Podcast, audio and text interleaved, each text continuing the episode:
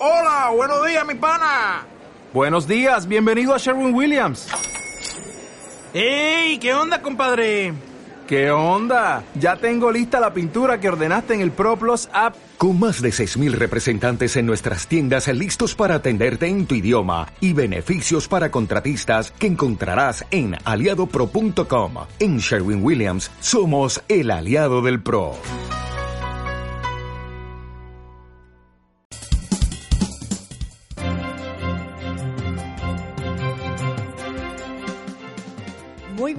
Bienvenidos todos. Hacemos un paréntesis entre pizza, cosas tan ricas que estamos comiendo en el Hotel Sheraton Santiago, para saludarlos y comenzar nuestro programa. Le habla Bárbara Briseño junto a Tomás Flores, Alexis José. Ay, qué gusto trabajar así. Además que llegué un poquito antes, estaba ahí en la piscina, hay solcito. El día está fantástico. Ya, además es viernes, pues, Bárbara. Viernes, sol, piscina, comida rica. Mira, para que nos crean, subí en Instagram unas fotos para que se hagan una idea de cómo funcionan los viernes aquí de maravilla en arroba Bárbara Bricenoca, en la historia y, y en el perfil también. Arroba Bárbara Bricenoca, una maravilla. Hotel Sheraton Santiago. Bueno, excelente este contexto, excelente este lugar, todo rico para pasar el trago amargo. Exactamente. Bárbara. El crecimiento de la economía durante el mes de febrero lo informó el Banco Central hoy día a las ocho y media de la mañana y fue más bajo lo esperado. No sé si ustedes se recuerdan que la proyección que yo tenía era 1,7%, ¿ok? en la cual ya se sabía de que la minería iba a caer, ya lo había anticipado el INE. De hecho, el, el indicador del INE era más contractivo de lo que finalmente estaba mostrando el Banco Central. De acuerdo al Instituto Emisor, durante el mes de febrero la producción minera o el, o el IMASEC minero cayó 7,8%. Parte de eso, según hemos conocido, se debe justamente a fenómenos climáticos, a los temporales que hubo en la zona norte de Chile que efectivamente paralizaron la producción durante algunos días. Ahora, el IMASEC no minero, que es el otro 90% de la economía, dado que la minería es el 10%, creció 2,4%. Y eso fue más bajo, Bárbara, de lo que yo esperaba. Yo tenía ahí una estimación de 2,9, más o menos. Harto más. Claro, mirando los datos de los meses anteriores. En donde yo te diría que efectivamente me atrevo a aventurar una causa, porque no aparece acá en el informe del Banco Central, está en el sector comercio, el cual ha tenido efectivamente una evolución bastante más débil. En el mes de febrero en particular, y lo- se lo escuché a la, a la jefa de estudios de la Cámara Nacional de Comercio, y probablemente también tenemos algo del efecto del turismo de los argentinos. Recuerden ustedes que hace ya varios meses perdimos a los, a los argentinos con turismo de compra. O sea, los que venían aquí a los malls a comprarse los televisores y celulares. Y no solo de compra, turismo en general. Claro, claro, es que per- eso ya lo perdimos hace un rato ya. Pero además, en este verano perdimos a los argentinos que venían a Reñaca, por así decirlo. O sea, el, el turista tradicional. Entonces, claro, algo gastaban, ¿te fijas? Y más que algo. Y eso yo creo que algo afectó la cifra no minera. Más que algo. Éramos tan felices cuando venían, porque como decía Alexis, no solo compraban, eh, de hecho habían hasta tours. ¿Ustedes se enteraron de eso? Así como el turismo de shopping. Entonces incluía como traslado, hotel, traslado a los centros comerciales, o sea, todo el circuito para que vinieran a Y comprar. segmentado. O sea, Sí. había unos que te llevaban a los malls de la zona Dependiendo de oriente. cuáles, claro. Claro, otros que te llevaban a Estación Central, otros que te llevaban a los outlets. Oye, Efectivamente, y el ese, mercado- ese view de la Cámara de Comercio comentaste, ¿no? Eh, eh, eh, básicamente negativo o desacelerándose mucho más de lo que venía hasta ahora, ¿no? Bueno, tienen que ver los datos de, de, de marzo finalmente, para ver si, si, si febrero, cuán afectado estuvo por este elemento en particular.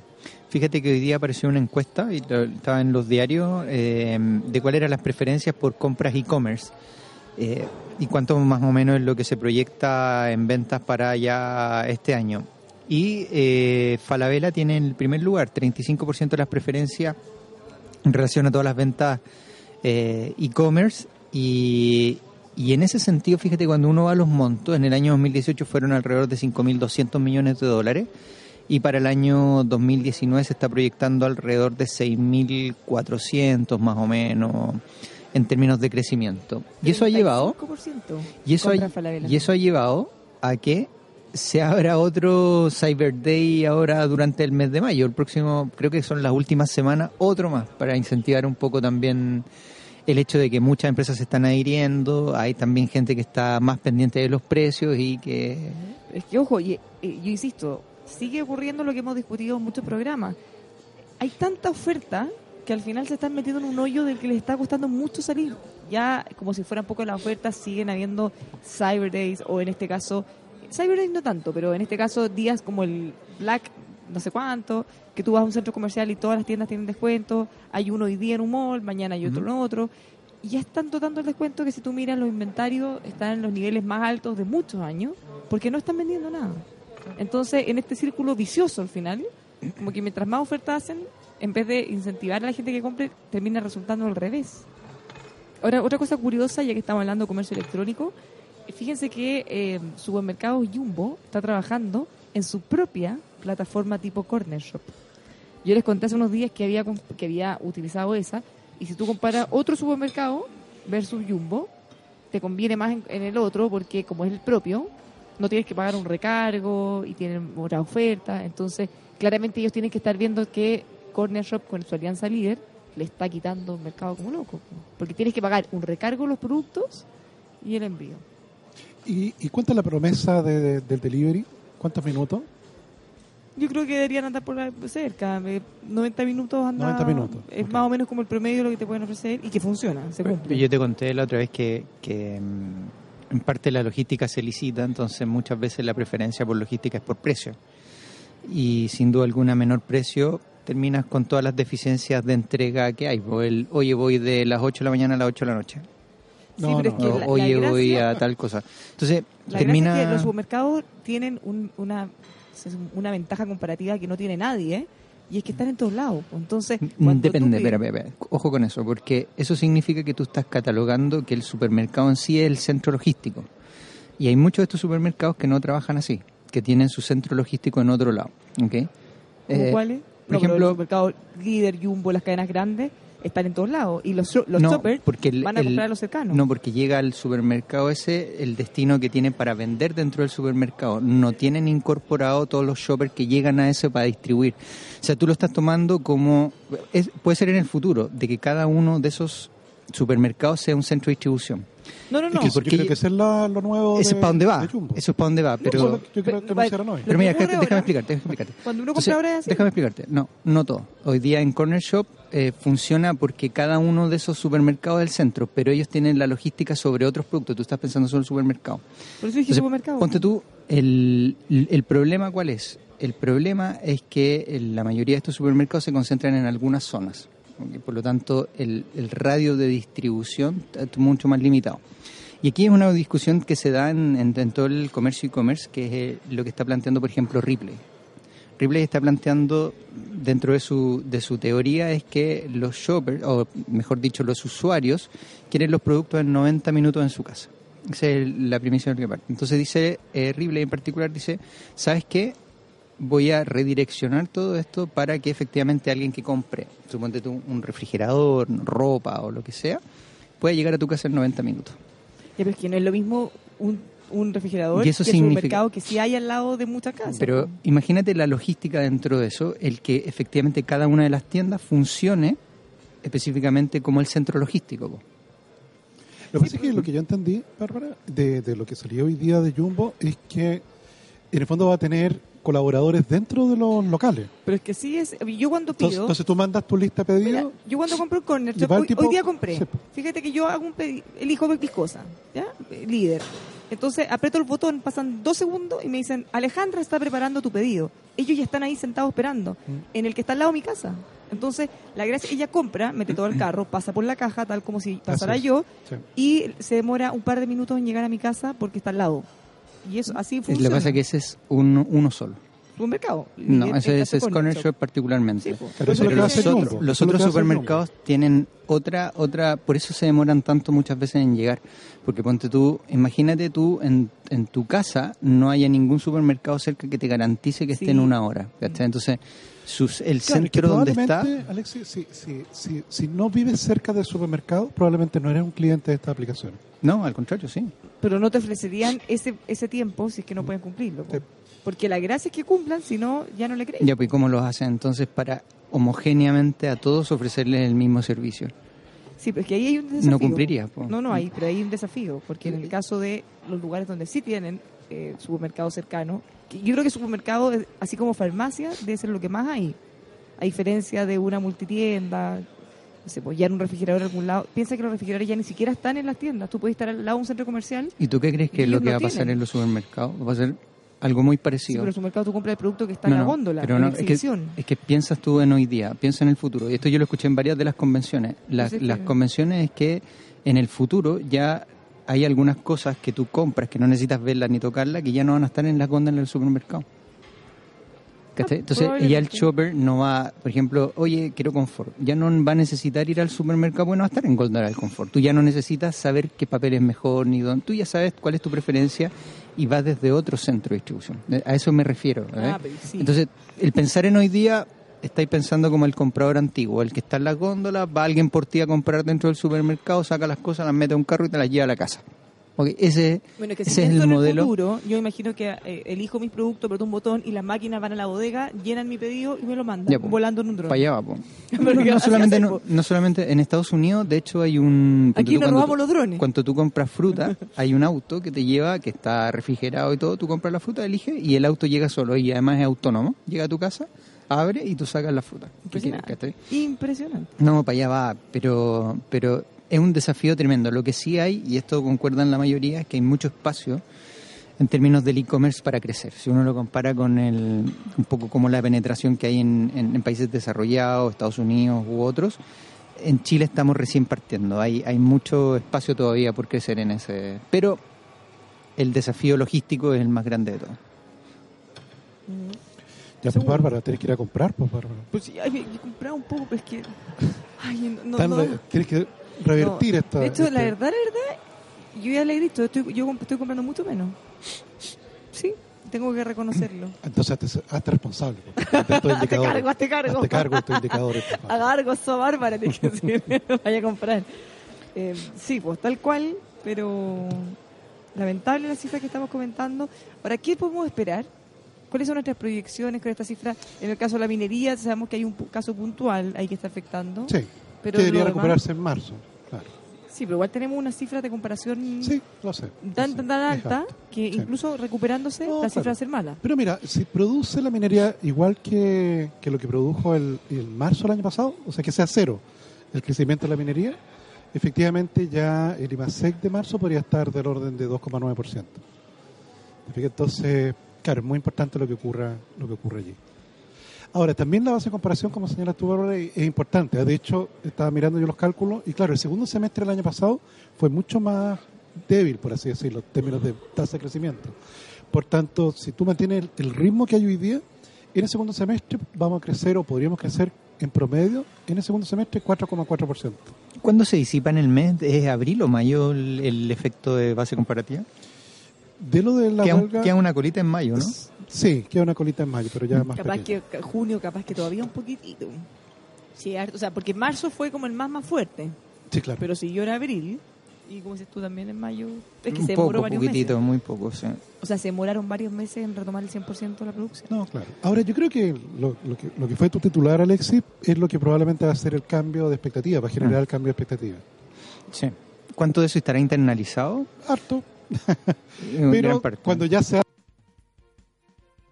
Igual siempre duele. hay una colita adicional. Sí, ayer subieron las bolsas más de un 1% en casi todo el mundo, en Latinoamérica también, y yo creo que es más parte por este titular, el que Trump haya salido y dicho, mira, ¿sabes qué? Estamos a muy pocas semanas de ya lograr un acuerdo. Le creemos, ¿no? Bueno, el hombre negocia rudo. Es rubo para negociar, sí. Sí, pero ponte tú el otro día tenía cifras y si esto se aumenta el... Supongamos que esta poquita probabilidad que hay de que no haya un, un- un acuerdo entre los dos países llevaría a que se expandiese el, el- la tarifa de, de todos los productos a más o menos alrededor de 505 mil millones de dólares. Eso impactaría más o menos en un 1,5% de crecimiento de Estados Unidos. Entonces tampoco te puedes jugar el que no haya un acuerdo. No, claro, si los Porque dos va a tener un... los dos necesitan. los dos necesitan. O sea, al final quizá la, la incertidumbre más grande es qué acuerdo, más que si va a haber o no. Algo tienen que acordar. Claro, porque yo creo que en algunos temas, acuérdate que tenía varias dimensiones. Uno de los temas es el desequilibrio comercial. ¿Te fijas? Los chinos le venden mucho a los americanos y les compran poco. Y eso, al parecer, a partir de la teoría que tú planteaste, Alexia, hace varias semanas atrás, en eso están muy cerca de llegar a acuerdos. Ujú. Y efectivamente, los chinos le van a comprar a los americanos más petróleo, más soya, más autos. Y aquella parte que es más difícil, que es propiedad intelectual, y los subsidios que tienen los chinos a varias subindustrias, probablemente pudiese quedar para una segunda parte. Sí. ¿Te fijas? O sea, no necesariamente el acuerdo va a englobar todo, pero sí va a englobar parte importante. Claro, porque Por lo menos va a mantener detenida el aumento de tarifa. Entre comprarle a un país X o a Estados Unidos, al final puede que haya una diferencia de precios, pero no es más que eso. No, claro. En el Ahí caso pierde. en el caso de cualquier arreglo en propiedad intelectual, tienes que cambiar y o los subsidios, tendrías que modificar todo tu No, sistema productivo. o sea, es una cosa mucho más difícil Mm. que unas lucas más o unas lucas menos. No, claro, ahí perdedores pudiesen ser países como Argentina, que son hoy día grandes exportadores de soya hacia, lo- hacia China y que pudiesen ser reemplazados por los productores americanos. ¿Y el vino? Más Es que difícil. los chinos no compran tanto vino, ¿ah? ¿No compras tanto vino? No, no compran tanto vino. Pensé que son tantos. ¿Cómo no les gusta el vino? Es que los que pueden... No, no, acuérdate que yo no... no.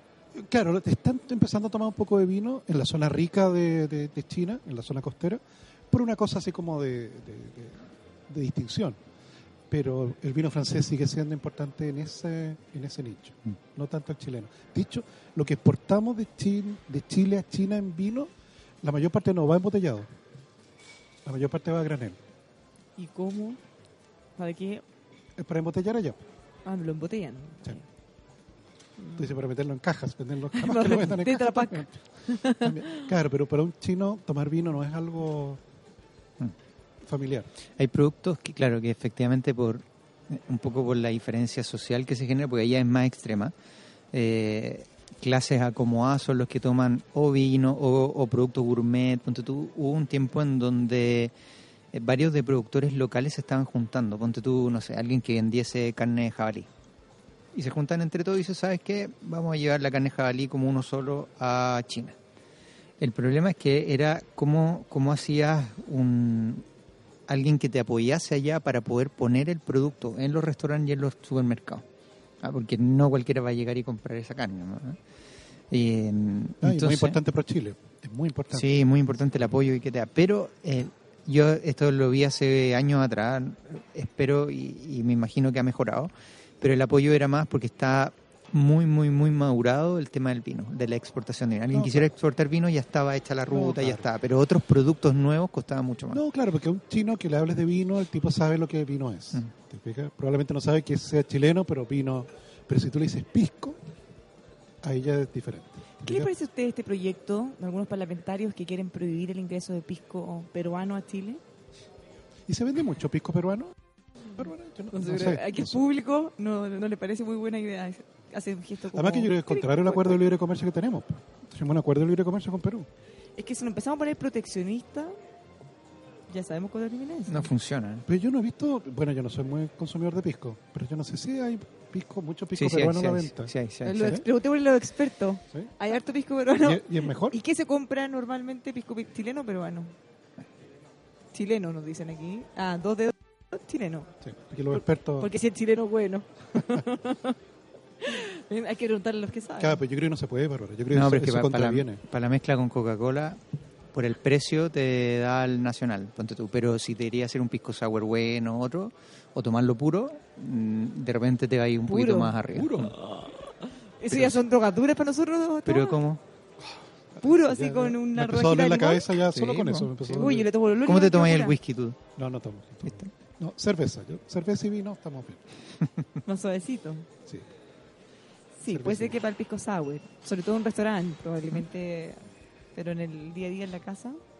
No me acuerdo, Cuatro Gallos es peruano, ¿no? Creo que sí. Lo voy a averiguar.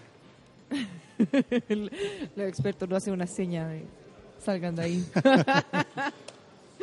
No, pero en relación a lo- tu consulta, ahora yo creo que eso contraviene el acuerdo de libre comercio. Yo creo que no hay ni una posibilidad, bueno, salvo que votemos el acuerdo completo. No, pero es que vamos a empezar ya. Entonces, No, entonces y yo esto, no- esto no. Y lo- no sé qué sí. Y vamos a empezar a pelearnos por todos los productos que son chilenos, peruanos, bolivianos. Y, y al final vamos No, a claro. generar Ah, sí. un círculo vicioso. Esta es producción Cuatro peruana. gallos. Ah, es que él es ex- acá tenemos otro experto cubierto, Tomás. Mira. Nosotros miramos para el lado, pero aquí hay que mirar para el otro lado también. hablar de acero es hablar de Carlos Herrera, también de construcción y ferretería. Carlos Herrera nos encuentra en Santa Rosa 2867 San Miguel Máster en acero. carlosherrera.cl. Le queremos contar de la mejor inversión que usted puede hacer para su automóvil. por supuesto, con Liqui Moly, porque esta marca alemana número uno, lubricantes y aditivos, le va a permitir tener un mucho mejor rendimiento en su auto. liquimoly.cl Usted puede contratar en forma anticipada los servicios funerarios de María Ayuda, porque su familia es lo más importante. Queremos que pueda cerrar ese ciclo tan doloroso de la vida con sentido, ayudando a cientos de niños de la Fundación María Ayuda. Más información, funeraria mariaayuda.cl. Le tenemos una invitación, le queremos contar que eh, falta poquito para el Sunday Brunch Pascua, que van a hacer aquí en Hotel Sheraton Santiago. Qué ganas de venir. Venga a compartir en familia este Sunday Brunch. ¿Usted sabe lo que es un brunch? Es esta mezcla entre desayuno y almuerzo, que uno come como en la mitad de la mañana, tipo como 11, 12. ¿Tostadas con ceviche? Es como tostadas con ceviche, huevos pochados, con no sé, salmón, jamón serrano, cosas ricas. Entonces es una mezcla entre desayuno y almuerzo con puras cosas ricas que va a poder conocer aquí el domingo 21 de abril. Va a haber sala de juegos, hasta búsqueda de huevitos. Así que eh, tiene incluso un descuento para los niños. Haga sus reservas al 22 707 1111. Puede escribir también un mail a giovanna.dasilva arroba sheratonhotels.com. Ya lo sabe. O puede llamar simplemente al Hotel Sheraton y preguntar porque va a quedar fascinado con este Sunday Brunch Pascua. Oye, una pregunta. ¿Qué hiciste ayer entre las 7 y las 9 de la noche? ¡Qué pesado! No, no, no, no te estoy Ya preguntando. no vi el partido porque estaba en un seminario de la libertad de expresión súper interesante organizado por varios centros de estudios, entre ellos Libertad y Desarrollo. Así es. Muy bien. Debería O sea, haber estado Tomás ahí haciendo barra. Te voy a regalar una entrada para el 10 de abril a las 8 y media de la noche, ¿ya? Al cine. Ve la película que tú quieras. Ni un problema. Ahora todo el mundo cree que yo soy yeta. Y Todo- cuando todo no pagado. veo los partidos, Todo pagado. ganan. No, terminé este seminario súper bueno. Hay una correlación muy ¿Cuánta grande. asistencia hubo, Bárbara? ¿Hubo bastante Sí, asistencia? había Porque era para gente. jóvenes. Era para jóvenes, pero había, había de todo un poco. ¿Sí? Sí, gente joven y no tan joven. Eh, estaba de panelista, tenía, estaba de lujo porque estaba Lucía Santa Cruz, ovacionada, seca. Ah, muy bien. Mauricio Rojas, ex ministro de Cultura, que duró muy, muy poquito. Y Eduardo. Político en Suecia, ¿no? Sí, Fue fue diputado, diputado. sí, por el Diputado. Partido Libertario. Sí, Eduardo Sepúlveda, que eh, trabajó en el Mercurio, un periodista súper reputado, conocido como Joe Black. Así que estuvo súper entretenido, lo pasamos bien. Mientras jugaba la Católica y ganaba. No, lo único malo es que ahí hay una cuestión, una crítica tremenda, porque antes lo transmitían por canal de televisión que Ay, pagaba ¿qué- ella ¿Qué la perfectamente. con eso? ¿Qué Tremendo. Y la, la señal de Facebook en, para ver un partido es realmente mala. No sé, no es Facebook, es la conexión a internet que uno tiene, pero pero se veía cortado. Igual lo vi, pero Pero, pero ¿por qué, por qué por Facebook? No, hay, no, no es, no este no es programa deportivo. Pero te cuento la no, pero espera, es que te cuento que- ahora no, no, pero esto es totalmente económico porque yo vi mucha gente que estaba reclamando que han contratado un canal de televisión para verlo y que pagan por eso, es un servicio económico y que resulta que ahora tenían que verlo por Facebook. Entonces no entendían y estaban muy enojados. ¿Por qué no lo dan por el canal de televisión? Pero Alexis, ¿cómo no saben? Tienen que saber todo lo que te preguntemos. No, no sale de aquí. Sí, ¿De aquí No, sale? no, no puedo ir al aire. No, yo vi una serie de Netflix. Ah, ¿tuviste? Cosa más bella. ¿Cosa más bella? ¿Y qué tal? Interesante. Está, orienta- está en Río de Janeiro, año 59. Ah, pero ve Preamar, po. te la recomendé. Oye, busqué, No creo que esté en- en busqué Netflix. Gold en Netflix y no la encontré. No, no está. Debe estar en Estados Unidos. Pero eh, sigo buscando Yesterday. No, pues ya te dije, págate otra plataforma. Ahí, mira, Tomás, ¿cuántas plataformas para ver streaming conoces? Ya empezó con preguntas difíciles. Mira, Amazon, Pregúntame por el Hulu, dólar mejor. Netflix. Eh, interesante, interesante. Ya, pero es que ahora me quedé con todas las ganas de ver Gold. ¿Cómo lo hacemos? ¿Cómo lo hacemos? No quiere decirnos nada. No, es que está como acaparando los datos. Pero vámonos a comerciales mejor. Está acaparando los datos. Esto es realmente impresentable. Vamos a denunciar a la Comisión de Valores, Alex. Sí, tiene información privilegiada y no la quiere compartir. Nos vamos a la pausa. Ya estamos de vuelta con más Buenas tardes, Mercado.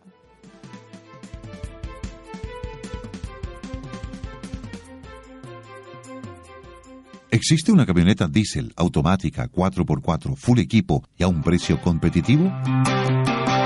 Sí, y la encuentras en DeFord porque todo se puede superar. En DeFord tenemos 10 versiones de la camioneta Ford Ranger para que encuentres la que mejor se ajusta a tus necesidades. Aprovecha los bonos del mes, entrega tu usado en parte de pago y te vas en tu camioneta cero kilómetro. Visítanos en DeFord.cl o ven a cualquiera de nuestras sucursales. DeFord, mejores negocios. Hola Luchito, ¿cómo vamos con el avance de la obra? Vamos, jefe, nos quedamos cortos de chumbre, volcanita, plancho OSB. Y papá mala pata se nos echó a perder la soldadora. Cache, hasta que llueve. Ya, súbete a la camioneta y vamos al molde aquí cerca y compramos en esta cuestión grande todo, po. No, pues jefe, ahí tenés muy re mal. Hay que andar persiguiendo a los vendedores, hacer cola, no asesorar nada y uno pierde tiempo, jefe. Vamos a Carlos Herrera, mil veces mejor. Carlos Herrera, pero si venden puro acero. Está loco, nada que ver. Todo este material de chumbre, volcanita, plancho OSB, martillo, alicate, hasta los guantes los compramos en Carlos Herrera. En 15 minutos compramos todo. Nos atendió un compadre todo el rato, nos asesoró, nos cargaron la camioneta para decirle que nos ayudaron a cubicar bien y ahorramos cualquier plata. Es lo mejor. Hasta un café a uno le da mientras carga. ¡Oh, qué buena! Vamos entonces, pues, Carlos Herrera, me convenciste. Y nos tomamos el café. Carlos Herrera, máster en acero y más. Mejor atención, asesoría, materiales de construcción, ahorro de tiempo y dinero. Visítenos en carlosherrera.cl. Carlos Herrera, máster en acero y más. Conozca los variados modelos de lentes ópticos que trae desde Italia Óptica Santa Lucía. Si necesita un armazón elegante, de moda, incluso para realizar deportes, tiene un amplio surtido de armazones de primera calidad de excelente garantía. Óptica Santa Lucía posee la tecnología para entregarle sus lentes ópticos desde una hora, siendo atendido por un personal de primerísima calidad y mucha experiencia. Son seis décadas al cuidado de su vista. Conozca el nuevo multifocal de rápida adaptación, teniendo un solo lente para la visión de lejos, intermedia y cerca. Agustinas 802, esquina San Antonio. Óptica Santa Lucía. Solari y Compañía Limitada. Ingrese a la página web ópticasantalucía.cl. Mira más allá de lo que ves con los telescopios, prismáticos y microscopios que Óptica Santa Lucía tiene para ti. Porque la gestión y la calidad marcan la diferencia, lo invitamos a certificar la operación de su empresa con ASR Certificaciones. Somos expertos en auditar y certificar los procesos de su empresa según normas nacionales e internacionales de calidad, de seguridad y salud ocupacional, de seguridad vial, de seguridad de la información. Certificamos OTEC y pymes. También normas ISO, normas para la industria, para la industria minera y forestal. ASR Certificaciones. Llegamos donde usted está. Agenda abierta y disponible en todo Chile. Llámenos al 32 267 0070 o visite asrcertificaciones.cl. ¿Usted paga derechos de autor por difundir música ambiental? Con música libre, usted no cancelará derechos autorales, porque estos ya están cancelados a sus creadores. Música Libre dispone de 18 estilos libres de derechos de autor. Música ambiental libre de derechos de autor es Música Libre. Contáctenos en musicalibre.cl o al 225 80 2010. ¿Sabes qué es Sky Active? Mazda desarrolló una revolucionaria serie de adelantos tecnológicos llamados Sky Active, aplicados en áreas clave como el motor, transmisión, carrocería, frenos, dirección y suspensión. Porque en Mazda Dumai queremos que manejar su automóvil sea una experiencia inolvidable. Venga a Mazda Dumai o visite dumai.cl y descubra la tecnología Sky Active de su próximo Mazda. Mazda Dumai, 60 años de respaldo y confianza.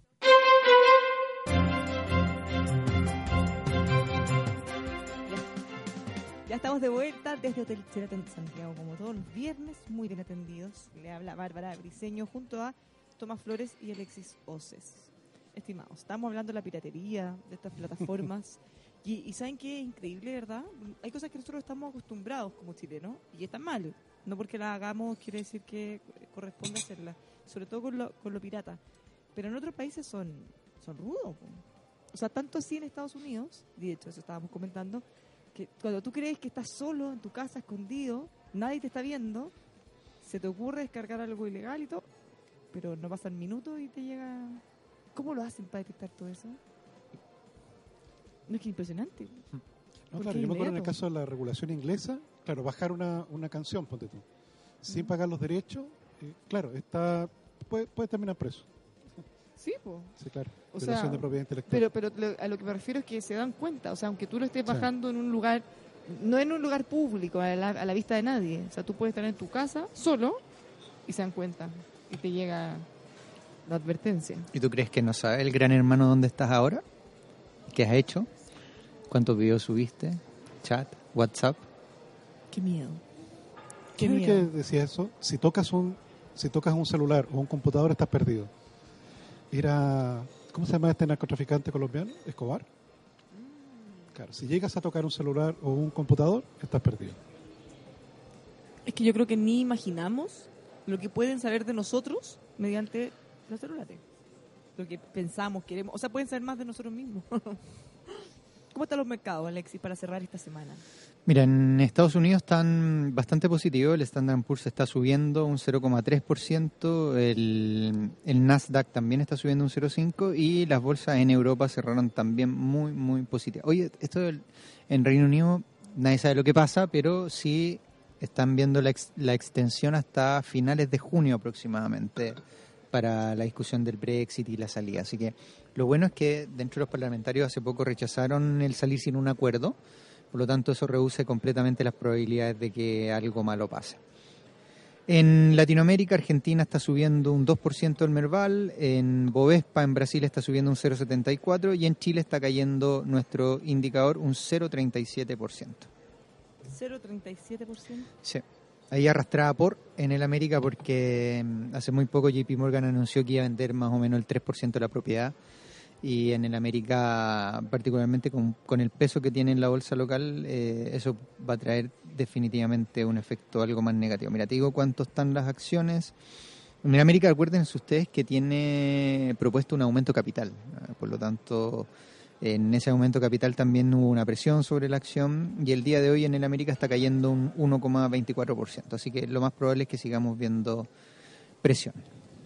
Ahora, el cobre no está muy bien, Bárbara. El cobre no está muy bien, cobre que cerró, déjame ver. Está como sube, baja, sube, baja, sube, Sí, baja. hoy día 2 dólares 89. Dos dólares. ¡Uy! Pero 89, sí, bajó de los 2 dólares 90 y algo que... Más que- fuerte de, la- de los otros días. Sí, Así pero es. igual lleva 10% acumulado en el año de retorno. Sí, pero no duele. Alexis siempre nos pone en largo plazo, Sí, no, porque uno no, se acuerda de la semana en pasada. 3 ¿no? dólares, que está en 3 dólares, que se estabiliza ahí. Hay mucho especulador que en 3 dólares está botando el cobre. Ya le, le mostré ahí que, que la cantidad de especuladores que sale acercándose a los 3 dólares es tremenda y eso hace que no suba. Así que va a estar medio frenado por, al- por algún minuto. Y el petróleo, Bárbara, el Brent, prácticamente al borde de los 70 dólares el barril. Está a centavos de llegar allí. Mm, O sea, están celebrando mientras nosotros sufrimos. Sí. Cartel del mal. Ahora, el Pero- mercado futuro lo ve como estabilizándose en 70.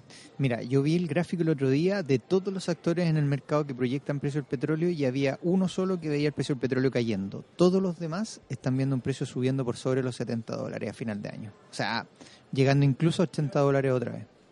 Y eso es muy, muy malo. Piensa tú que el precio del petróleo lleva acumulado, no me acuerdo del porcentaje exacto, pero debe estar sobre el 30% ya de retorno en el año. Muy mala noticia. No ¿Cuántas gusta. semanas llevan de alzas de combustible? Como cuatro ya. Como ¿no? cinco. Más o menos. Sí. Como creo que esta era, era la quinta, porque nuevamente subió. También hay una mala Bueno, noticia. el lunes, ¿qué, qué expectativa de inflación tienes? Nosotros tenemos 0.31. ¿Tú cuánto tienes? 0,4. Yo creo que marzo no, no, no, no va a estar tan bajo. Piensa tú que el promedio de marzo normalmente, el histórico, ha sido en torno a 0,5 más o menos en inflación. Claro, o sea, está súper dentro de rango. Por No, por supuesto. No, por supuesto. No, si tenemos ahí holgura en materia de inflación. Sí, No, tenemos harto espacio también para soportar un marzo, que debería tener cifras más altas de, del último mes. Me quedé en la cabeza con cuánto ha subido en el año el... Mira, claro, está subiendo desde los 55 más o menos hasta hoy día sobre los 70. No, no, no. 15 Tremendo, tremendo retorno. Y eso lo vemos directo en el bolsillo, porque incide en que... Mm, ¿Sabes qué? En el bolsillo de uno lo nota más, porque cuando uno va a echar benzina, ve el efecto, pero en la inflación algo está pasando en el mundo que el traspaso de mayores precios en combustible no se está viendo reflejado del diluido. todo. Al- algo está pasando, hay un fenómeno teórico que hay que estudiar, pero mm, pero que no se ha reflejado. Esto en todo el mundo. ¿no? Hoy día tiene, por ejemplo, Chile creciendo con inflaciones relativamente controladas. Sí, pero, o sea, claramente estas alzas de las tarifas deberían afectarlo a todos, pero no se refleja, pareciera que se diluye. Que yo creo que hay otros rubros donde también hay bajas de precios. O sea, yo creo que hay... Así como en el caso de Chile tenemos bajas de precios, por ejemplo, en pasajes aéreos, Mm. también en telefonía celular, Yo creo que hay otras industrias que también a nivel global están pasando por algo parecido. Mm. Claro, en- en- en- sí, el precio del petróleo a la aerolínea le afecta harto, pero le aumenta los costos. Ahora, cada una de las aerolíneas tiene coberturas distintas con el precio del petróleo. Algunas cubren a seis meses, a un año, otras a un mes. Entonces, va a depender mucho también de la cobertura, cómo sea el impacto en, en los costos. Claro, así mismo como lo pueden hacer los agricultores, los exportadores, y así un alza. En, Oye. en ese caso, el precio del dólar, a diferencia del. Tipo de cambio 664 el día de hoy, cae un poquitito más, de hecho en la mañana estuvo en 663, más o menos un poco más abajo, Eh, sigue estando debilitado. Y el día lunes vamos a tener datos de inflación nosotros, hoy día fueron los datos en Estados Unidos de desempleo y, y creación de empleo que fueron mejores a lo esperado, así que va más o menos en línea con lo que tenía propuesto el mercado. Y el, lo que sí está que hay varios indicadores desacelerándose en Estados Unidos, de industriales, por ejemplo, inflación relativamente algo más baja, aunque los salarios ya están empezando a mostrar un poco más de del traspaso inflacionario que están aumentando y eso en algún minuto se va a reflejar, aumento de salario, después en algún minuto, ¿cuánto se demora tomar el traspaso? ¿Seis meses? ¿Cuatro meses por ahí? ¿O no es tan...? Depende. Depende cuánta holgura existen en esos mercados. ¿Y Exacto. qué hace la gente con la plata también, no? Sí. Porque si Consumirla, consumirla. No, pero si eventualmente suben mucho los salarios y la gente se pone a ahorrar como loca, Es más eso difícil. no se refleja en la Eh, si eres japonés, si eres japonés. si eres japonés, Si hay otra claro. cultura, no. Y mira, si, eso pasa, está en Japón. No, acá, claro, Si la acá gente se asume... le sube el sueldo y asumimos que va a salir a comprar, Ah, Se asume que un mayor consumo. aumenta. Se, asu- se asume un mayor. ¿y por Ahora- qué? Porque son estadounidenses y no japoneses. Obvio. Obvio, pues, Alexia. ya, pero entonces si asumimos que van a salir a comprar con esa con esos mayores recursos, debería subir Veamos. Oja- o- o- debiese tender a. Y si sube en la algún minuto. ¿Debería modificarse la tasa? Eso tengo dudas. Tengo dudas, porque el- la Reserva Federal ha dicho que va a mantener las tasas durante el año, que probablemente una. Si es que hay subida sería el próximo año, dependiendo de las condiciones que, que, que experimente el mercado, pero nos tienen que preocuparse mucho por el efecto inflacionario. Hoy día está más o menos relativamente controlado. Ahora hay una diferencia, porque yo, nosotros tenemos, no tenemos la inflación que ellos miden, nos falta un poco que es la, que es la inflación que hay al consumo, que es el PCE que tiene la Reserva Federal, sino que tiene la inflación total. Entonces comparan una y otra, y esa, y esa inflación la Reserva Federal mira más el, el PCE que, que la del consumo particularmente, que, que la inflación total. Ya. Y esa está, por lo menos, algo más por debajo del rango que se habían propuesto Meta. Tiene algo de tolerancia. No, igual yo creo que es muy anticipado cuando se dice recién en marzo, abril, pensando en todo el año, obvio Sí, que puede claro. cambiar, Por falta supuesto, mucho. por supuesto que sí. No, y como te digo, yo creo que, que si bien es cierto es algo que se hace cada vez más probable, cuando ya se anuncie el acuerdo entre China y Estados Unidos, tú vas a ver que nos vamos a ir al otro extremo. Te fijo, hoy día que estamos medio pesimistas, vamos a creer que todos los problemas se han solucionado y que Sale el sol. sale el sol. Oye, es divertido esto porque mm, Se abrirán las grandes alamedas y pasará la gente comprando. Y Trump rumbo a la reelección. Claro. Eh, fíjate que se me olvidó. Dale, no. Te quedaste pensando en la Me quedé alameda. pensando en la La Alameda, gente sí. comprando, consumiendo. Me mataste la idea. Invirtiendo. ya. Acuérdate la idea para que hablemos de la ISAPRE, porque está, está la escoba ahí. ¿Te acuerdas que tú habías dicho que no habían mencionado la judicialización en un principio, como las razones del alza? Fíjense que ahora ya se fueron al otro- al otro extremo y están culpando a los abogados que realizan los procedimientos, porque dicen que con las costas se están llevando cerca de un tercio de la No, rentabilidad. una del industria, se creó una industria, Bárbara, No, sí, una eso industria de reclamo gigante. Sí. Sí, el punto es que cuando uno mira eso, a ver, ¿efectivamente se creó la industria? Sí. ¿Siempre ganan los recursos? Casi sí. siempre, sí. Prácticamente 95%, siempre. Sí. Y todas esas costas las tienen que pagar ellos, que Las- acusan las que se llevan cerca de un 30% de las ganancias. Imagínense, la rentabilidad de todo el sector se la llevan los abogados. El punto es que esa culpa no lo tienen ellos, porque si ellos presentan recursos y siempre ganan, es porque las ISAPRES están violando un derecho. po. O sea, por algo es. ¿No le Entonces- sale más barato no subirlo y mantenerlo? Es que entonces deberíamos, o quizás subirlo poquito. ¿Mm? Y, y nadie haría, es en el fondo sería razonable y nadie tomaría estos recursos. Pero, pero mi punto es, no es que la solución sea ya aprobamos este recurso. Si es que la ley está No, diciendo. Claro, pero ahí, claro, pero ahí también te está justamente el, el- el- el que se haya, debido al retraso en, en perfeccionar el sistema regulatorio, efectivamente se genera este problema, porque desde ese punto de vista, siendo abogado del diablo, uno pudiese pensar, a ver, cuando una ISAPRE te sube la- el precio, ¿es ilegal? No, puede cambiarte el precio. ¿Es arbitrario? Eso lo puede ver la Corte. ¿Y por qué entonces los recursos siempre la justicia los acoge? No, claro.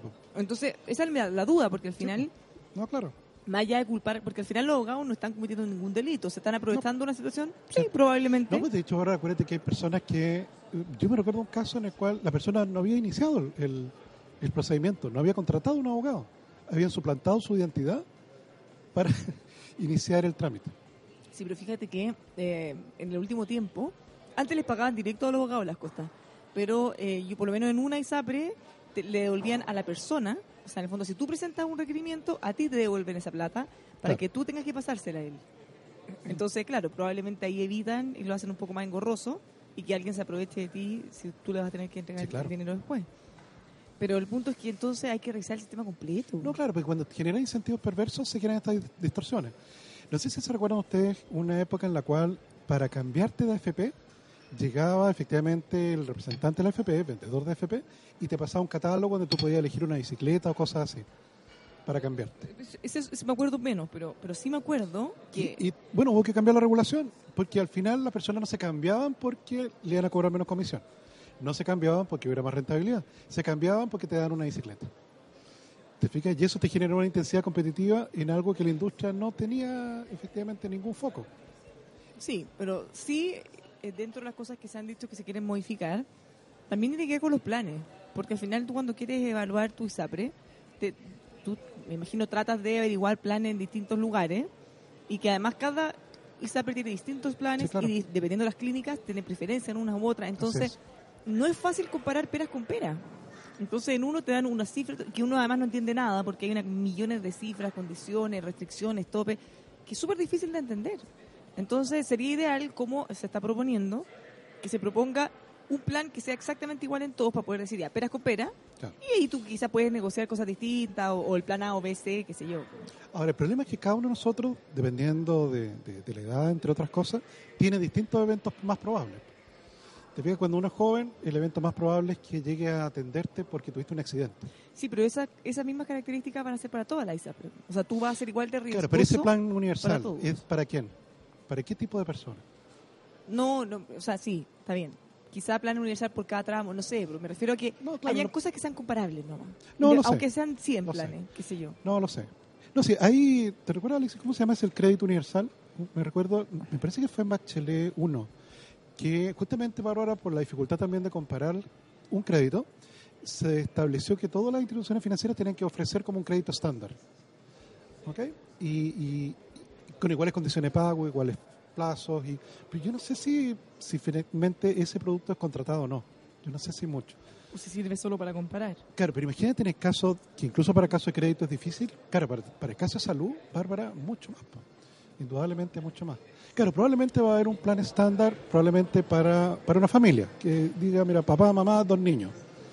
Y que puede ser el evento más probable, o el cliente más representativo. Y a partir de eso, Claro, lo que pasa es que tiene dificultades porque además te preguntan en qué clínica te quieres atender. Entonces, todos esos planes van a ser distintos. pues. no, claro. Sí, por o eso no es tú quieres pagar menos y vas a tener menos cobertura, o puedes pagar más y vas a tener más No, claro, sí, cobertura. por eso es algo complejo. ¿Te fijas? Algo Sí, complejo. pero yo creo que tienen que revisarlo entero, porque esta misma cosa de la judicialización que ellos dicen que los perjudica, bueno, pero otros dicen, no, entonces ¿para qué suben los precios? ¿Para qué violan nuestros derechos fundamentales? Cosa que un recurso de protección siempre los terminan perdiendo.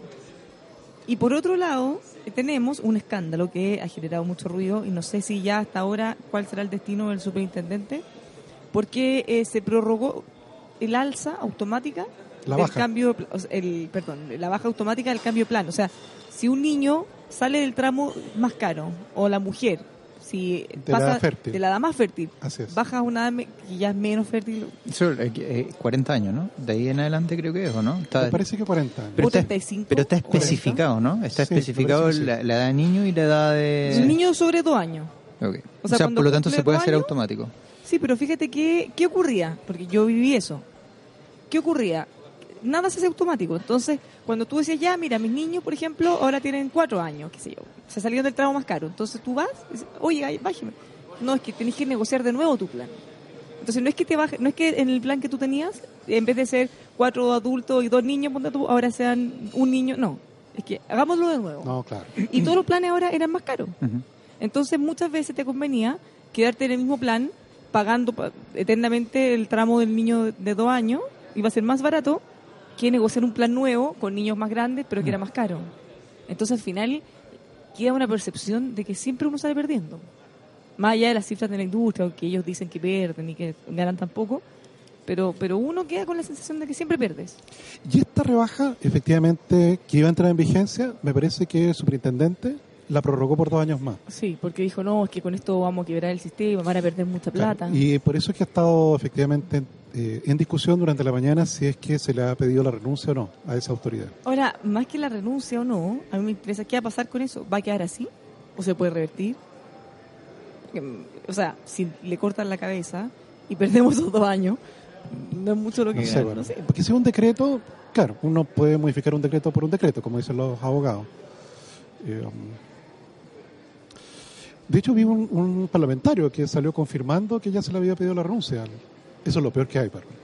En eso es mejor que al tiro. Están pidiendo la cabeza Sí, de los dos lados, del claro. oficialismo y la oposición. Sí, cuando Entonces, pasa eso y una autoridad, es mejor renunciar de inmediato. O sea, si ya no hay nadie que te esté apoyando, eh, ¿qué más, qué más, qué más que hay? Pero insisto, más allá de que el renuncio no, ¿qué va a pasar con eso? ¿Vamos a tener que esperar dos años más? Yo creo que no, Bárbara, pero no sé el- la ley de la cual efectivamente se prende la facultad de dictar el decreto. Pero mm, uno puede modificar un decreto por otro decreto, en, en términos generales. Hoy estaba viendo, hay, una nota en el EMOL de la actividad portuaria, no sé si la vieron, actividad portuaria de América Latina y el Caribe. Ya. Mira, entonces aparece, por ejemplo, rankeado en Latinoamérica los, los principales países con mayor movimiento portuario. Brasil es el primero, segundo México, Panamá, Colombia y Chile es el quinto. Está medido por, eh, bueno, hay una medición que hacen en millones de dólares acá, pero también hacen una distinción ahí a la evolución de los puertos, tanto San Antonio como Valparaíso, cómo han aumentado. Eh, fíjate que San Antonio se pega una subida tremenda entre el año, no está tan claro ahí, pero uno tiende a, mm, a incurrir que debe ser en torno al 2017, 2018. Pero mira, Tomás, mírate el salto Ah, y cómo cae Valparaíso. No, claro. O sea, es tremendo la cantidad. Y eso, las explicaciones sobran, ¿no? No, claro. No, sí, por eso te decía Las que el alcalde Char explicaciones agravan las faltas. ha sido, ha sido el mejor alcalde para San Antonio. Mira, fíjate que dentro de los puertos en, en sí, el primero que más, el, uno de los que tiene mayor TEU, que es la medición que ocupan ellos por los contenedores, tiene una variación de alrededor de un 11% que está en Colón, en Panamá, que es de, lo- de los más grandes. Y estaba mirando el puerto San Antonio, dentro del crecimiento que tiene por esta misma variable TEU, tiene un crecimiento de un 28% entre 2017 y 2018. 28%. ¿Cuánto creen ustedes que Valparaíso tiene de crecimiento? Yo creo que puede que haya caído. Crecimiento de crecimiento. Es que esa, esa es la pregunta. ¿ah? O crecimiento positivo o negativo. no, no, no. Me dicen ahora crecimiento. Te hago la pregunta un poco más. ¿Es de crecimiento o lo juntan? Eh, Es más gramático. ¿ah? De crecimiento. ¿Lo juntas o haces como- una pausa? Como Luli, decir, ¿Cuál de los dos? Siempre crece, nunca increce. ¿Cuánto, cuánto cayó? Mira, la- el decrecimiento fue 16%. 16 del 16%. 2017 al 2018. Tremendo. No, pero por, por eso están alegando los tipos. ¿Te acuerdas Ya, el paro ojo, camionero? Ojo, eso es del 2017 al 2018. Sí, claro. O sea, cuando tengamos la cifra del 2018 al 2019 podría ser mucho peor todavía. Podría ser. Porque ahí es donde se intensificaron Miren, los en, problemas. en Coronel también aumentó 22%. Talcahuano, que incluye San Vicente, cayó un alrededor de un 6%. ¿En San Antonio? En San Antonio subió, po. Sube como Sí, te dije 28. 20, déjame ir 20 más algo. arriba. ¿Dijiste 28? San Antonio 28%. Ya, pues, de subida. y ese mismo debería tener una alza bien importante. Y San Antonio tiene el- casi el doble de lo que tiene Valparaíso. Casi, casi el doble. No, y con el Em, megapuerto va a ser mucho más la diferencia todavía. Mandémosle esto, arroba Mira, Lirken. Lirken sube 3% y ¿Dónde está- Arica ¿Dónde está eso? Que- cae menos. el- En Emol hay una nota que se llama eh, San Antonio sigue en el top 10 y Valparaíso desciende. ¿Cómo fue el cómo fue el 2018 para los puertos de Latinoamérica? Lo, lo pusieron hoy día en la mañana y está es una infografía. Está muy fácil de leer y, y entendible totalmente. Ya, la vamos, se la vamos a mandar a... Chacabuco también cayó, 22%, ahora tiene muy muy poquito, pero Se la vamos a mandar a compañero Charles. ¿Iquique? ¿Tiene Iquique? Eh, Arica, Iquique cayó 30%. Sí, es que en Iquique, acuérdate que hubo un paro muy prolongado allí. Mm. Tan prolongado que muchas navieras descargaron en los puertos peruanos y transportaron por camión hacia el destino final. A ver, te digo el tiro un puerto peruano. además, inmediatamente. Callao. Mira, mientras tú buscas eso, yo les doy consejos a los auditores, porque los ascensores no se mueven solos. Los ascensores Mitsubishi siempre tienen detrás personas, ingenieros técnicos especializados, profesionales capacitados en el más importante centro de entrenamiento de ascensores de Latinoamérica, CEN. Conozca más del CEN ingresando a heavenworld.cl, heavenworld.cl. ASR Certificaciones, una casa certificadora que apoya a las pymes con atención en todo nuestro país. Lo invita a que certifique las operaciones de su empresa, por ejemplo, con la certificación de calidad ISO 9001, que es muy conocida y prestigiosa, y así pueda tener más y mejores negocios. Toda la información la encuentra en asrcertificaciones.cl. Te la mandé a- Llame al 32-267-0070 asrcertificaciones.cl. En DeFord puede encontrar toda la nueva línea Ford, por ejemplo la Ford Ranger automática, diesel 4x4 full equipamiento. También puede encontrar todas las otras sub Explorer, Edge, Escape y mucho más. Arranque su año con DeFord, concesionaria oficial de Ford. Los encuentra en Avenida Las Condes 8744, esquina Padre Hurtado y en dford.cl.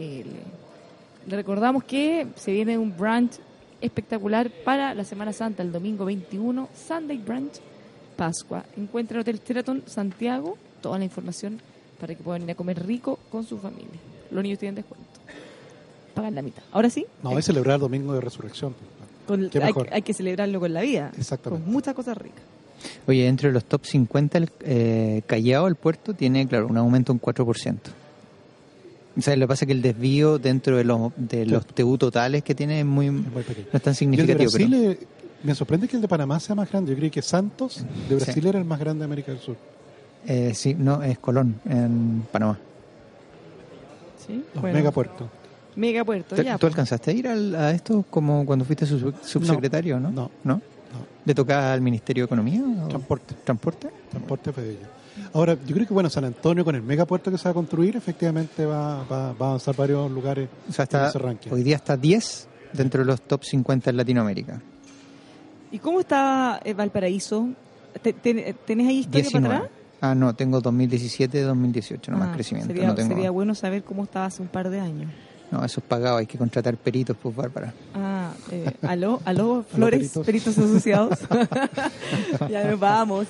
Que tenga una muy buena tarde. Lo dejamos invitadísimo a que se mantenga en nuestra sintonía a las 5 por los opuestos. Y pase un muy buen fin de semana. Nos encontramos el lunes. Hasta el lunes.